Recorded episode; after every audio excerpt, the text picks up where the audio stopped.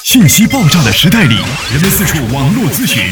无论你身处何地，听我们说的每一句话，都是一顿资讯大餐。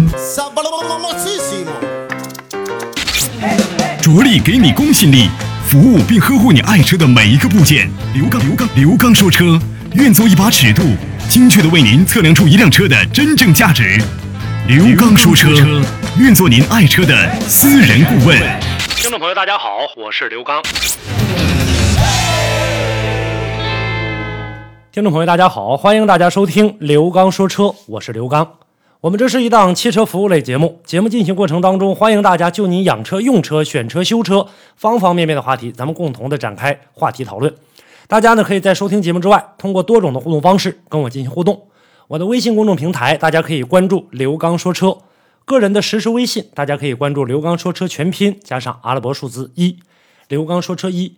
每周一到周五晚间八点三十分到九点三十分，我个人的电话为大家开通，电话号码是幺五五六八八幺二幺七七。另外呢，在您收听节目的下方也有我们的微社区，我们进行实时互动。我们在今天的节目当中，想跟大家来说说，就是我们呃现在国人啊买车的过程当中，呃有一些通病。啊，来说说哪些通病啊？看看你有没有犯过这样的毛病。汽车现在来看的话，就是一种交通工具。推到很久以前，那么我们人类呢，一般都是靠步行，后来又骑马，然后呢，这个自行车，后来汽车，然后现在飞机啊很多。为了提高这个出行效率，现在呢，汽车产生对我们大家来说，应该说是一个很大的帮助。但是你别忘了，车不管是什么样的车，它只是一个代步工具。买车也就是为了一个方便而已才买的这个车。那么我们最近这几年，大家在买车的过程当中，总有一些毛病要犯。首先第一点就是说，排斥啊，不选日系的，不选国产的。每次当我们发现有日系车发生交通事故的时候，如果说这个车体严重变形，往往你看吧，很多的这个呃这个媒体、网站，还有什么现在大家的社交圈比较广泛呢，像这个微信呐等等，都在这上面疯传。日系车不安全，可不能买，所以很多消费者在买车的过程当中，直接就避开日系车。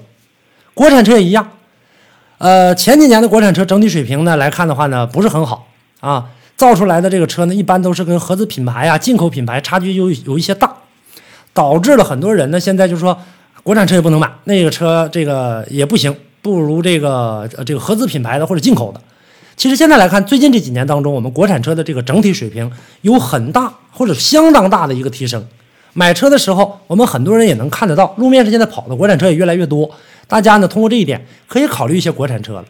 日系、国产这些车被排除掉之后，现在剩下啥车呢？德系的、美系的、韩系的，就剩这些车了，法系的等等。所以说呢，在这里呢，想告诉大家一点，就是说别盲目的去相信网上的一些什么传言。包括呢，像什么德系车烧机油啊，大众速腾断轴这些呢，都不能去买了。以后这些车就都不要了。买车的时候啊，咱们需要理智一些啊，别去因为某一个点以点带面的去看。呃，这是一个我们在买车的过程当中会犯的一个毛病。再有一点，等，不停的等，等什么呢？等优惠，等上市。看中一款没有上市的车，上市后优惠呢来的还没那么快，结果呢？那就等吧，等优惠，半年不够等一年，反正自己呢，这个觉得说没有啥，没得再优惠了，啊，基本差不多了。这时候也自己着急用车了，这个时候再入手，就老害怕自己买的车掉价非常快。你买之前可以完全做足功课，这个车掉价快与不快，这提前的可以了解得到。再有呢，就是我们在买车的过程当中，如果说你很着急的话，着急用这台车的话，那你就尽早的去进行一个购买，或者说呢，挑选好之后。呃，不用去等过多的这样的一个优惠了，因为你现在比较着急用车，你等的优惠省掉的这部分钱和你中间需要这个车办事儿产生的这些效率来比的话，我觉得就没有必要去不停不停的等待。再有一个就等新车上市，你等那新车上市上来之后的话也没优惠。再有一个，即使呃等来了，那个时候呢看一直也没优惠呀，想买老车晚了，老车没有了，只剩下新车了啊，回头呢这个后悔。然后呢，寻思还不如当时就买那个老款的了。现在现在没有优惠，硬着头皮也得买，得不偿失。通俗的语言。如果您在养车、用车、选车、修车等方面遇到了哪些困惑，欢迎大家跟我进行沟通交流。独特的视角。互动的方式：微信号码汽车刘刚的全部拼音。讲车修车十二年，国家二手车高级资格评估师，专业汽车节目主持人刘刚带您走进汽车的世界，通过您的描述，现场为您诊断您爱车的故障所在。刘刚说车，开启您全新的汽车生活。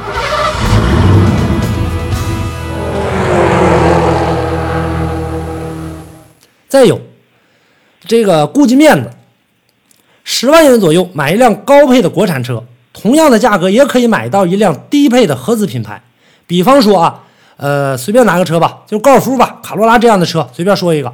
大家在选车的时候，就宁可去选一个配置比较低的这种合资品牌，也不愿意去选一个高配置的国产车。有些人呢，直接跳过买新车，说这样不行的话，我就买一个二手的豪华品牌。但是在二手车的过程当中买卖的时候，卖的那么便宜，有一些车型，它是因为有情况，比方有事故啊，有维修史啊。这如果你买回来之后，你要不会挑，会挑的这个好说了。如果你要真不会挑，买回来之后得不偿失，出现问题了，你再加上修车钱，再去呢进行一个操心，这里外一加一返，还不如去买一个这个呃新一点的车型了。所以说，大家在买这个二手车的时候。呃，尽可能的去买这种知根知底的、身边的亲戚朋友的这样的淘汰下来的二手车，啊，当然了，没有那么多的话呢，我们到二手车市场去买车的过程当中，也呢去多进行一个选购啊，多去进行一个比对，不要盲目的去选择啊。说这个车奔驰，你看这车，这个去年的车才卖八万块钱，你说这车多便宜，买回来之后如果出问题，还是那句话，得不偿失。再有。再一种情况，呃，这群人是什么呢？有不少朋友应该会看到很多的优惠信息，这也是目前来讲四 S 店惯用的一个伎俩。他先把你哄到店儿你只要进我店儿就行。你看现在大家在买车的过程当中，打电话打听价的，基本上打听不出来实价，是有优惠你来吧，能优惠多少多少钱？这你到店再说。如果说这个时候你着急买车，那完了，销售顾问呢会通过他的这些销售话术，然后呢帮你呢进行一个洗脑。然后不断的推荐你高配车型，你买这车吧，这车哪哪哪好，或者说加装饰啊，你这个车加上这个倒车影像，你想想以后是不是安全呢？实际你本来就不用它，你也能倒车，但你听他一说，当时在那那一刹那的时间，头脑一热，那买吧。总之他会想尽一切办法去赚你的钱，这个时候你就很有可能超出你当时的预算。比如说我们说想开始就想八万块钱买个车，结果买回来发现这车咋花九万多，将近十万了呢？不要盲目的去相信一些优惠的政策，当地经销商啊，我们的这个优惠呢是最直截了当的，可以直接到那去问。还有一种情况，不按常理的使劲的哄你去买低配车型，这个时候你就要注意了。比方说，说这车，哎，你没用，你买这个倒车影像的这个有啥用啊？你自己后安，你想想你在我们四 S 店安得五千块钱，然后你到外面安的话也就两三千块钱就能安下来，你就买这低配就行，它俩没差在哪，就差在这导航上。这个时候你也要注意。这个车很有可能是一辆长时间的一个库存车，或者是试驾车。是库存车还好一点，试驾车就更不能买了。所以说，我们在买车的过程当中，根据自己的使用需求，如果说你经常跑高速，你可以选择什么定速巡航啊，再就是要不要要不要天窗啊，这个想一想自己能不能用得到。在选配置的时候呢，也不要听这个销售顾问的一顿忽悠，这番狂轰滥炸，最后给你弄下来之后，你会被提车的喜悦冲昏头脑，到最后。